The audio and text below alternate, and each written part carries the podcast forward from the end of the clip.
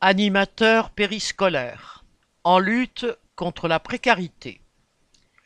Les animateurs du temps périscolaire et agents spécialisés des écoles maternelles, ASEM, de la ville de Paris ont décidé la grève du 13 au 17 novembre.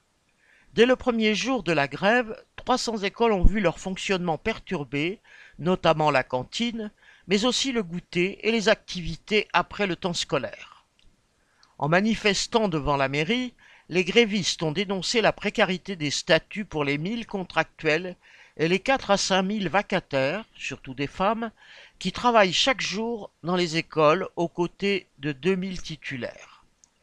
Ils se dressent aussi contre les bas salaires et le sous-effectif chaque jour ou presque.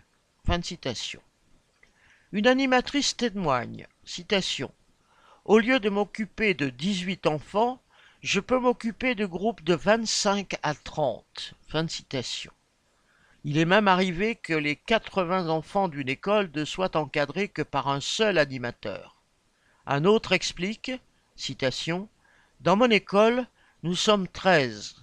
Seulement trois d'entre nous sommes titulaires. Le reste des animateurs sont des vacataires. Ce sont des vacataires payés légèrement au-dessus du SMIC, qui n'ont pas de congés payés et dont le contrat n'est jamais garanti. Les discours officiels qui érigent l'éducation en priorité ne sont que du vent.